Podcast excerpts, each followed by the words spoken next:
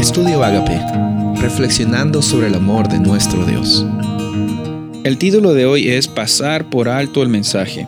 Génesis capítulo 3, versículos 2 y 3. Y la mujer respondió a la serpiente, Del fruto de los árboles del huerto podemos comer, pero del fruto del árbol que está en medio del huerto, dijo Dios, no comeréis de él, ni le tocaréis, para que no muráis. No sé si alguna vez te ha pasado algún problema tan grande que ha cambiado tu vida de, de pies para cabeza. O sea, totalmente hizo que lo que tú tenías planificado ya no se llega a dar y lastimosamente las oportunidades o tus sueños se destruyeron. Muchas veces en, esa, eh, en ese proceso de tratar de volverse a poner de pie, muchas veces uno se pone a pensar, ¿dónde es que yo fallé? ¿Dónde es que yo fallé? ¿Qué es lo que me llevó a mí estar en la situación que la que que, la que me encuentro ahora. ¿Cómo es que pude dejarme llevar por un problema, por una adicción o por esta situación difícil? ¿Cómo es que yo llegué a pasar por esto?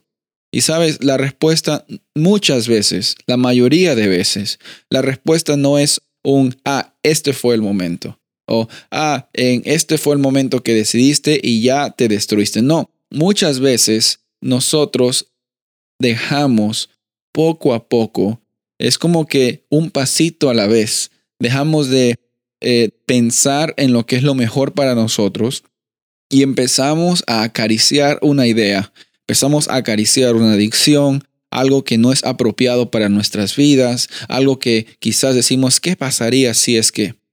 Lo mismo sucedió en el jardín del Edén.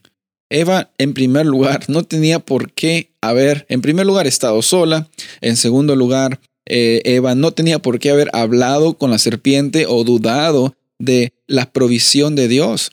Si ella podía ver en el jardín del Edén, donde quiera que ella podía ver, se podía encontrar con una reflexión y con una expresión de que Dios era un Dios bueno. Y dejó que una mentirita pequeña que Satanás aprovechó a usarla como una puerta de entrada para las mentiras más grandes, dejó que esa duda pequeña tome el control de su vida hasta el punto de decidir en abandonar la voluntad de Dios. Decidir. Muchas veces pasamos por alto un mensaje de advertencia porque pensamos que somos capaces de, eso no, no, no aplica a nosotros, nunca me va a pasar a mí hasta que te pasa. No te pasa hasta que te pasa. Y en esta situación a Eva no le pasó, sino hasta que le pasó. Es una lástima porque eh, eso es una realidad de muchos de nosotros, que caemos y a veces tenemos que aprender más, no por los errores de otras personas, sino por nuestros propios errores. Sin embargo, la realidad que vemos en esto es una realidad que no la podemos negar.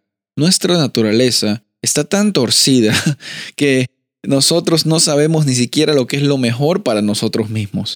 Y muchas veces Satanás va a aprovecharse para meternos mentiras, hacernos dudar, hacernos creer de que Dios es injusto, de que nosotros merecemos lo mejor para nosotros mismos, de que eh, un poquito no va a hacer daño y somos y nos volvemos esclavos, pero somos esclavos voluntarios.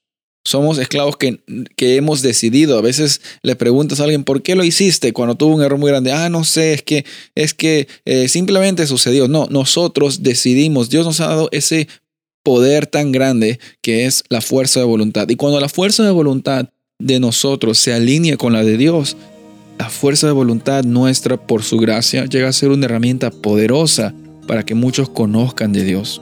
El llamado de esta ocasión es reconocer que en medio incluso de las situaciones difíciles, tenemos que saber que nuestro Dios conoce lo mejor para ti. Él, sabe lo que es lo mejor para ti y siempre va a acompañarte y nunca va a dejarte. Vive con Él y vive con su voluntad hoy. Soy el pastor Rubén Casabona y deseo que tengas un día bendecido.